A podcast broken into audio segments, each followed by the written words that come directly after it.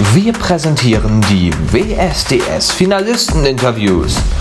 Heute mit Aaron.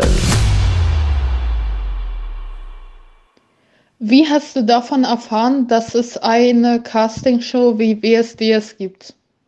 Also ich war zufällig in der Gruppe, in der die Idee dieser Castingshow äh, ähm, entwickelt wurde.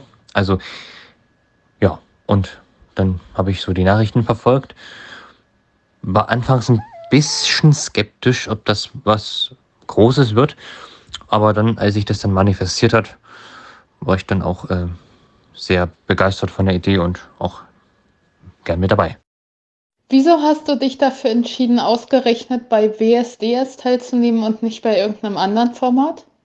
Ganz einfach, weil ich bis dato kein solches anderes Format kannte und da hatte sich WSDS natürlich angeboten.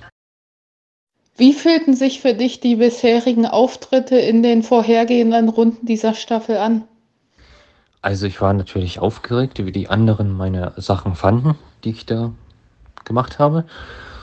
Und hatte auch immer diese Ungewissheit, komme ich jetzt weiter oder war es das jetzt? Und aber dann, ja, war das immer ein schönes Glücksgefühl, wenn es dann hieß, ja, du bist weiter. Und ja, so fühlte sich das an. Und was für ein Gefühl hast du jetzt dabei, im Finale zu stehen?